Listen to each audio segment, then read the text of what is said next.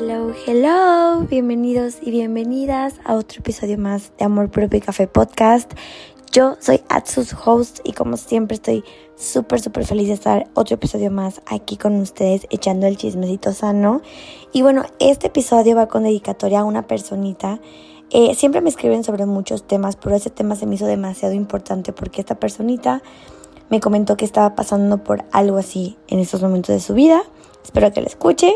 Este, si no lo escucha está bien, pero bueno, lo hice basado en ella, hice mi investigación, leí mucho sobre esto para poder hablar sobre esto, vaya. Este, que creo que es algo muy, muy factible, demasiado, demasiado común hoy en día, que es un trastorno alimenticio. Yo no soy doctora, yo no soy especialista, yo no voy a venir a hablarles de cosas médicas, de medicamentos, de tipos de doctores, yo no, porque no soy doctora. Simplemente pues me tomé el fin de semana para investigar un poquito sobre esto y bueno, primeramente les voy a decir este lo importante que es a veces callarte tu opinión.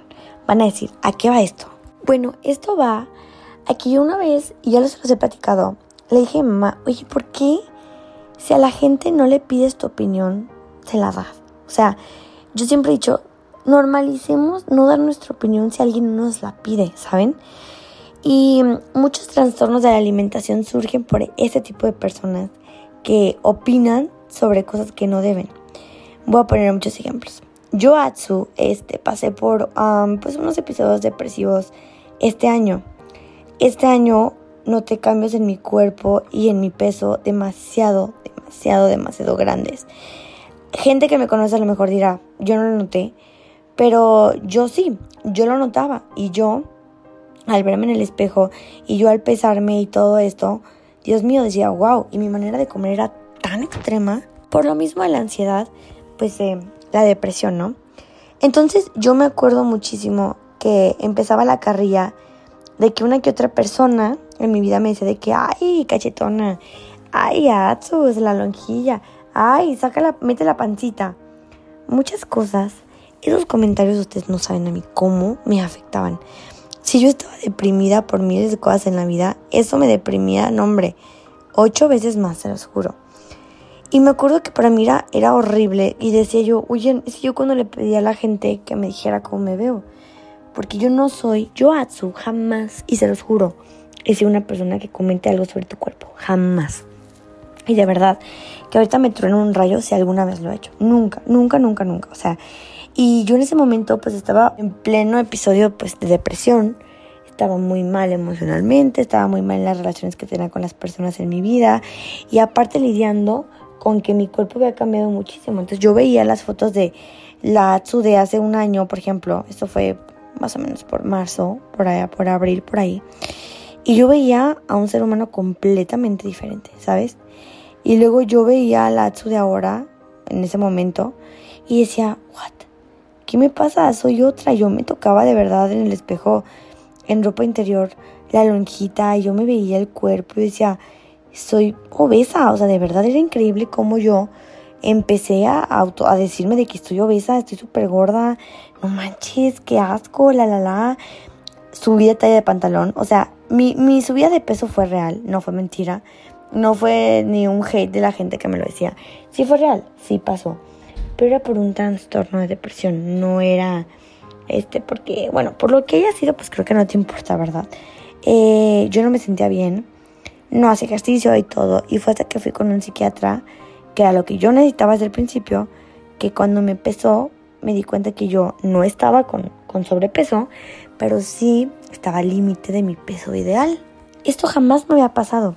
O sea, yo te estoy hablando de Arto de 21 años y en sus 21 años jamás le pasó esto. Yo siempre he sido de complexión flaquita, de complexión normal, este, para mí flaquita, ¿sabes? O sea, y a normal me refiero que yo comía y comía y yo no notaba cambios en mi cuerpo.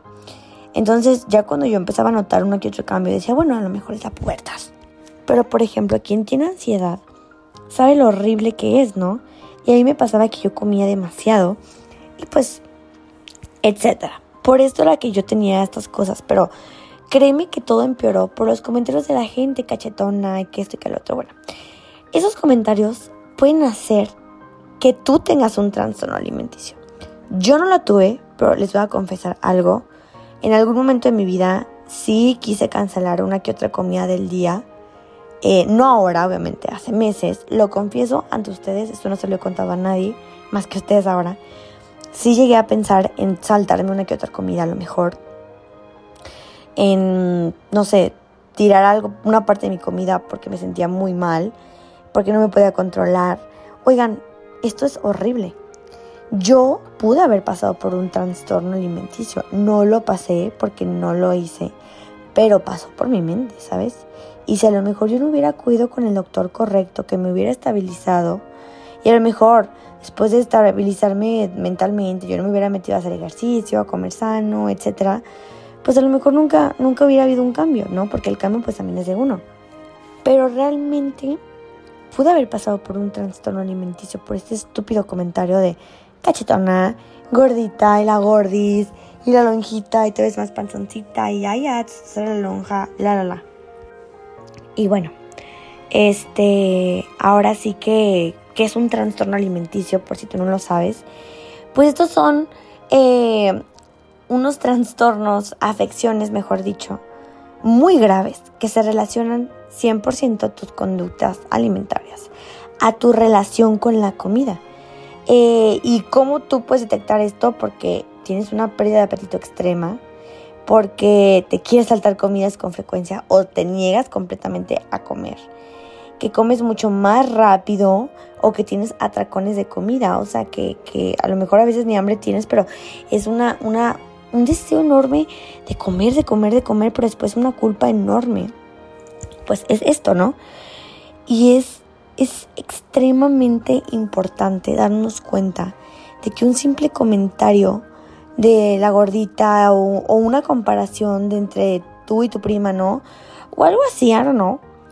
Esto puede hacer que tengas un trastorno. Sí se pueden atender claramente. Por lo general, por lo que estuve leyendo, necesitas una combinación de terapia eh, psicológica y obviamente supervisión médica. Y muchas veces incluso necesitas medicamentos. Si tú te preguntas cuáles pueden ser los síntomas de estos trastornos, comenzamos con las emociones. Recuerda que todo también lo que tú reprimes y todo lo que hemos platicado de las emociones que se convierten en enfermedades cuando las reprimes, pues eso también cuenta mucho en las TCAs, este, que empiezas con baja autoestima, con ese deseo de compararte, de ser perfecto, el mal humor, la culpa, mucha ansiedad, inestabilidad emocional, irritabilidad. Empiezas a compararte constantemente con personas en tus redes sociales. Y eso era algo que me pasaba muchísimo a mí. Yo veía los Instagrams de mis bloggers favoritas y así. Yo me acuerdo que yo decía, soy una vaca, o sea, de verdad. Es, es muy gracioso esto porque si alguien me conoce y escucha este episodio va a decir que es mentira lo que yo estoy diciendo. Porque uno nunca se da cuenta de lo que está pasando en la otra persona. Por eso nunca debes hacer ningún comentario sobre el cuerpo, porque a ti qué te importa si su tanita se ve cachetona o no. Tú tienes un espejo, ¿no? Ella también, y se ve diario. Y sabe si está subida o no de peso, si está cachetona o no está cachetona. Entonces, no. Y eso se basa también en nuestro pensamiento. Otro síntoma es tener constantemente estas preguntas a los demás para ver cómo te ven y mucha inseguridad. Oye, me veo bien, pero no me veo gorda, pero esto, pero el otro, la comparación con otros y principalmente la negación de que existe un problema. O sea, yo soy Tanita, por ejemplo, no voy a comer cuatro horas a la semana para enflacar y tú me dices, oye, eso no está bien. ¿Qué? No, no, no, o sea, es que es mi nueva dieta y la, la, mi dieta de la papaya, mi dieta de chicle y agua, oye, no. Esto incluso te puede traer una incapacidad para concentrarte extrema, al igual que puede causar bastantes cambios en tu ciclo menstrual. Y en el síntoma de conducta empiezas a hacerte más aislada o aislado. Empiezan esos comentarios, este, de verdad, de que estás gorda cuando tus pasos es bajo incluso o es normal. Tú te ves en el espejo y te ves el triple de peso que el que tienes, ¿sabes? Empieza esta preocupación constante por la comida por contar calorías, que esto es súper importante. Y les voy a ser sincera, yo hubo un momento en mi vida que si llegaba a contar calorías, No de todo, pero sí muchas veces de que pues esto tiene mucho azúcar y si tiene una etiqueta de las, ya saben, de las que ponen en, todos los productos, yo decía, no me lo puedo comer porque voy a engordar más y la la la. Esto es horrible y los principales trastornos alimenticios son la anorexia, la bulimia y la compulsión por comer, que es lo que hablamos, ¿no? Y comienza todo esto de que en tu cuerpo, si tú tienes realmente un trastorno alimenticio, vas a empezar a ver una reducción de peso muy, muy, muy rápida. Delgadez extrema, desnutrición, piel reseca, uñas quebradizas, mucha caída del cabello, vas a tener mucho frío, incluso hasta en tus dientes vas a ver que se te empieza a desgastar el esmalte. Son muchas cosas. Y ojo, yo estoy hablando de una sola cosa, pero recordemos que es un trastorno alimenticio, que es una manera inadecuada de lidiar con problemas que a veces la persona tiene, ¿sabes? A veces la gente está pasando momentos muy difíciles de asimilar directamente y eso se manifiesta en conductas dañinas en relación con tu comida, ¿sabes? Y estas son condiciones complejas que están muy, muy vinculadas a esto de tu autoestima. Y afecta ese trastorno a muchísimas edades, créeme. Desde los 12 años hasta los 25 años, 26 años, de verdad. Afecta a ambos sexos. Esta persona que me lo, que me lo platicó es, es chica, pero también los chicos lo han sufrido, ¿sabes? En su mayoría son mujeres, pero también hay hombres que los tienen, ¿sabes? Y, y la verdad es increíble cómo a veces un comentario tan tonto un comentario que tú no piensas puede causar un tornado en la vida de alguien. Porque los trastornos alimenticios tienen de verdad el más alto rango de mortalidad de todas las enfermedades mentales. Y dices, no manches, no puedo creerlo. A veces yo no puedo creer que a lo mejor el que yo le he hecho a mi amiga la cachetes o la gordis puede hacer que ella llegue y llegue a vomitar a su casa o de salte comidas o coma de una manera extrema. Y a lo mejor tú no sabes si conoces a alguien que tenga un trastorno alimenticio, pero puede ser, por ejemplo, la anorexia nerviosa, que es tu miedo extremo a ser obeso. No vamos con gordo, vamos con obeso. Porque tú cualquier cosa con anorexia tú te ves obesa, aunque nada que ver. O la bulimia, que es donde comes mucho y te atragantas y después haces, que tú misma vomites. O el comer compulsivamente, que es excedir la cantidad de alimentos. Está también algo que estoy investigando, se me hizo muy importante, que es la ortorexia. Este es donde evitas grasas, proteínas, pues carne, pollo, etc. Y cosas básicas para el organismo por miedo a engordar. O también la vigorexia, este es súper importante. Por favor, escucha muy bien esto y pon acá el ojo bien grande para ver si no conoces a alguien que puede estar pasando por esto. Esta vigorexia es la adicción al ejercicio extremo. O sea, yo voy a hacer 7 horas de ejercicio al día porque quiero ser flaca, ¿sabes? Y obviamente te haces débil, no puedes hacer 20 horas de ejercicio al día. Y también esto que yo les platicaba hace rato de contar calorías se llama perarexia. Y creo que esto es súper importante. Porque desde que tú ves a tu amiga de que, oye, ¿no quieres una papá? A ver cuántas calorías tienen. Ella puede tener perarexia. Esa es la obsesión por las calorías que tiene cada alimento. Y otra cosa, otra cosa. Hay no solamente trastornos alimenticios de no comer, de comer mucho. Hay unos como la pseudorexia, que son las ganas de no comer comida, vaya, sino sustancias no nutritivas gente que come yeso, que se come algodones, y aunque tú no lo creas, esto es real. Y sabes que también es muy importante, y yo lo veo ahora que soy foránea, que les platicaba que ya no vivo en mi ciudad, que me fui, me fui a vivir a donde estudio, pues donde vas más de fiesta y todo, veo que hay algo muy, muy, muy común entre todas estas personas, que es la druncorexia. La druncorexia, drunk en inglés, que es beber alcohol, es que compensas el consumo calórico de bebidas alcohólicas, ¿sabes? O también la sadorexia, que empiezas con las dietas masoquistas, la que yo te platicaba, la dieta del chicle y agua, la dieta de la papaya, la dieta de nada más del agua, de comerte, no sé, un juguito nada más al día porque te va a hacer un detox, pero pues te has pasado comiendo pésimo, entonces, ¿qué vas a aventar? La, la, la. Son tantos trastornos alimenticios que a veces no nos damos cuenta. Te puedo asegurar que más de uno a lo mejor tú no lo conocías. Y esto es terrible, terrible tener un trastorno alimenticio. No debes decir, ni debes de romantizar los trastornos y decir, es que está loca, es que está exagerando. Créeme que no. Los trastornos alimenticios no son símbolos de glamour, no son símbolos de vanidad, para nada.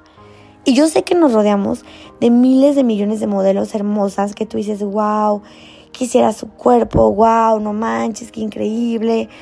Yo sé que sí, a todos nos pasa que nos comparamos con esas personas que vemos en las redes sociales, pero de verdad, yo les voy a poner un ejemplo. Yo no estoy haciendo body shaming de nadie, pero les voy a poner un ejemplo. No se han escuchado acerca de Bella Hadid y, de G Hadid y de su mamá, no. Las Hadid.